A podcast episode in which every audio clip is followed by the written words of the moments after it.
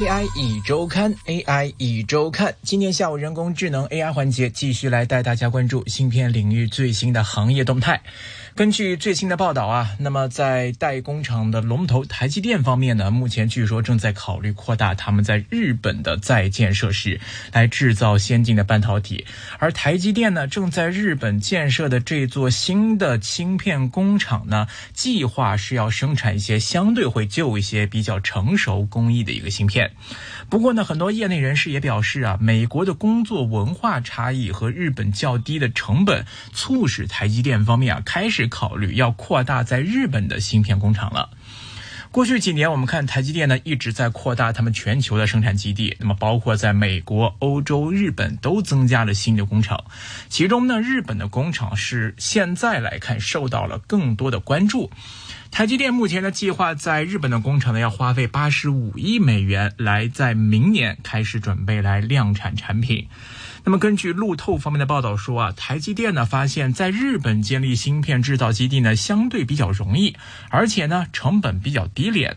而公司呢，在二零二一年当时就宣布啊，将会在日本设立一家新的子公司，而在九州岛的熊本县来建设基地。那么这个工厂呢，将会生产二十八纳米和二十二纳米的芯片。那么这个工厂呢，也将会获得日本消费电子和科技巨头索尼和电装方面的投资。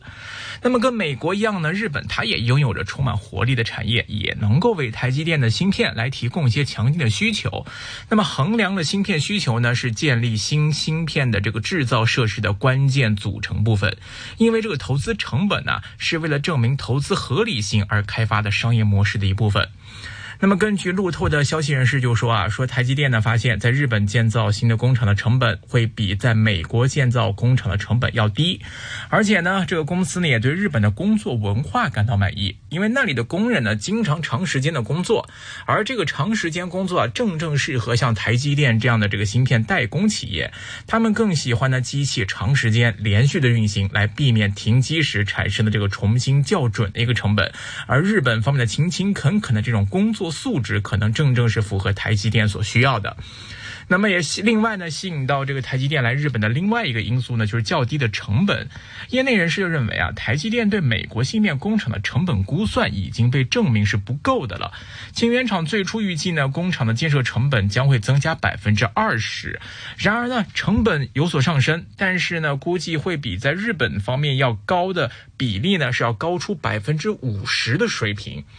工作文化的差异呢，也阻碍了美国芯片工厂的一些进步。比如说像台积电，他们对于这个德国芯片厂的这个类似问题呢，就持这个谨慎态度。上个月呢，台积电就承诺向在德国的工厂呢要投资三十五亿欧元，作为呢通过跟当地公司合作和德国政府补贴进行的一百一十亿美元的一个雄心勃勃的投资当中的一部分。而这个工厂呢，又引发了一系列的新闻，那包括像一些长假啦，还有强强有力的这个工会法呀，都让台积电管理层啊，对于这个欧洲工厂产量低下的这个风险，都产生了一定的担忧。那么，由于呢，台积电呢跟工会在某些方面可能会存在着一些对抗，而美国工厂呢也一直面临着很多的争议，双方之间这个关键痛点呢就是这个高端芯片制造机的安装。台积电声称啊，只能由台湾的熟练的技术人员安装，来加快进程。然而，当地的工会就指责说啊，这个公司的工作和安全做法不当。那么台积电方面当然驳斥这种说法了，指出呢他们在在亚利桑那州的这个安全记录啊是堪称典范，但仍然要受到来自工会方的一些质疑跟挑战，影响他们的这个运作效率。而且呢，根据外面的一些报道呢，这个台积电的亚利桑那厂呢挑战非常多。不仅如此呢，在其他方面，台积电呢，呃，也会受到很多方面的压力。而相对的，面对着在美国遇到的困难，台积电对日本方面的设厂就显得更加乐观了。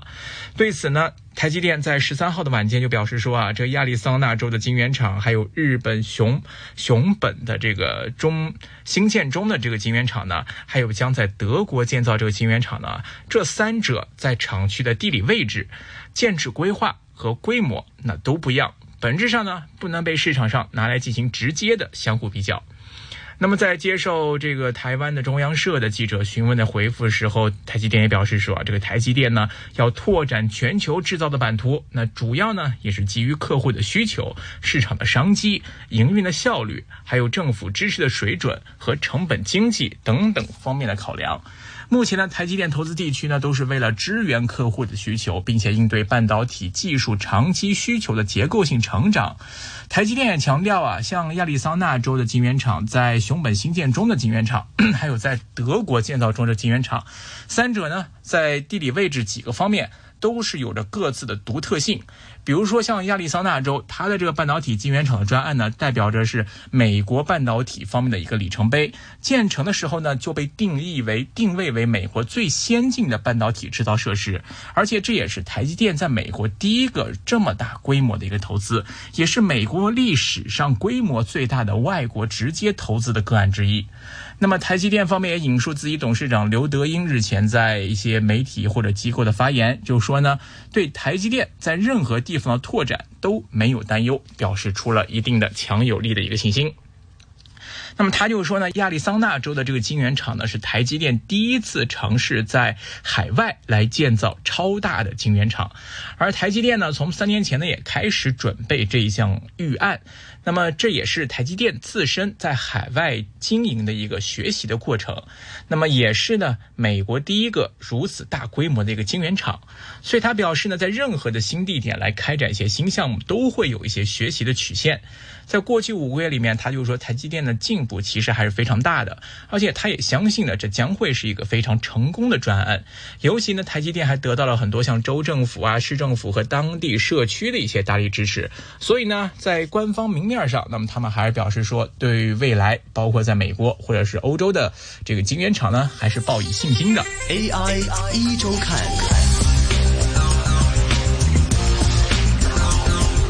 那么，除了看到台积电布局开始逐渐呢，开始由欧美更多的转向日本之后呢，不光是在设厂的步伐方面，那么在光刻机的这个上游的生产设备方面，台积电也开始积极的布局。我们看到台积电呢日前通过收购了一家全球的紫极紫外 EUV 的光刻的这个制造公司的股份，那么从而呢令市场觉得，哎，好像是台积电自身也开始努力要加剧来加快。即将推出的这个两纳米超精细工艺技术的竞争方面，要来再来这个添一把火了。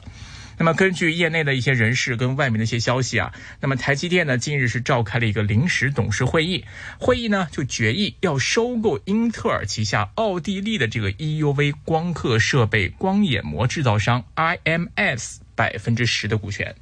那么台积电这次收购呢，令业界普遍还是感到比较意外的，因为呢，这个 IMS 呢，它在 EUV 光刻设备光眼膜市场中呢，其实是占据一个主导地位的，它占有了这个份额市场份额达到百分之九十八。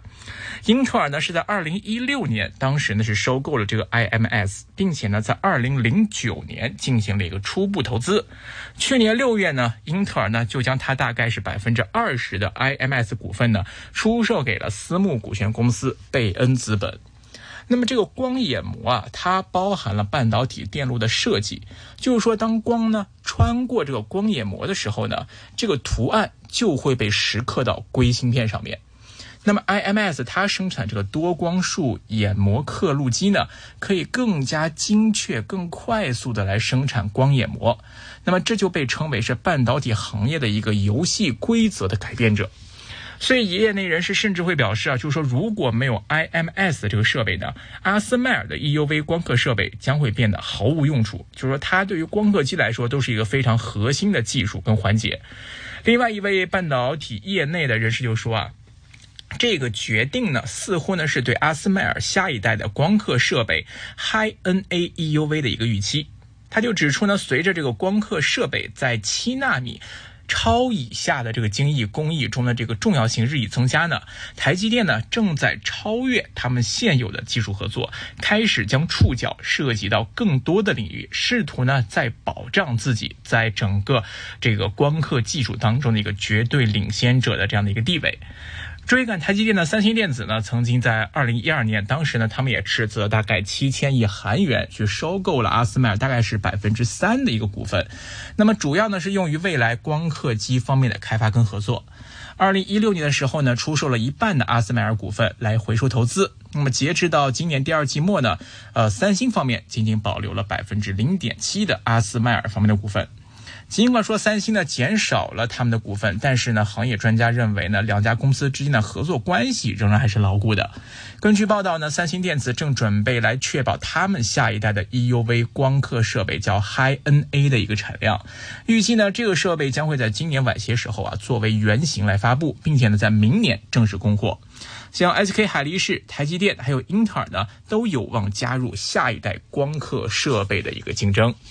而另外一方面呢，我们看到半导体公司呢之间关于两纳米工艺的竞争也开始在逐渐的升级。台积电在去年六月就宣布，已经开始在准备两纳米产品的试产了，所以有意呢是在行业中保持一个绝对领先的地位。然而呢，三星电子呢就计划利用他们先前开发的这一个叫做 Gate All Around 的一个工艺呢，来对台积电实现一个超越。随着英特尔呢跟 Rapidus 呢也加入了两纳米。的竞赛呢，所以可以看到，在这个赛道当中呢竞争目前呢是呈现非常激烈的一个态势。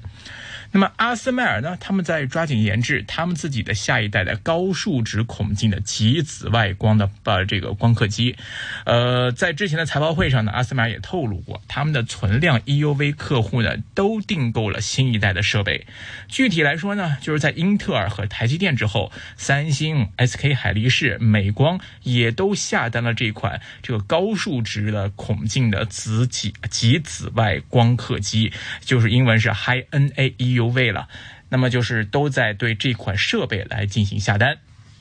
阿斯麦尔的首席执行官呢，呃，Peter，他之前呢就透露说啊，尽管说供应商的一些延误，但是呢，作为他们仍将在今年来进行如期的出货这些更先进的次时代产品的首批先导设备。他表示呢，就是说一些供应商啊，在提高效率，那么提供合适的技术品质方面存在一些困难，因此呢，可能会导致一些延迟。但是实际上呢，仍然将会在今年实现首次的出货。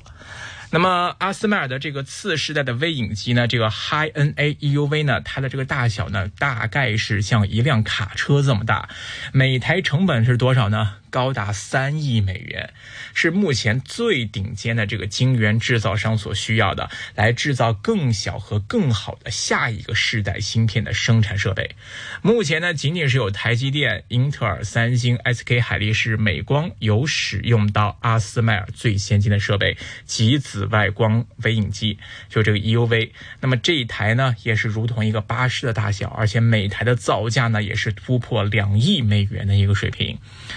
可以看到啊，这些客户呢将有机会在今年接收到来自于阿斯麦尔的出这个发布的最新的这个 High NA EUV，然后呢，由这些客户将有机会率先在领域中率先投入商业量产，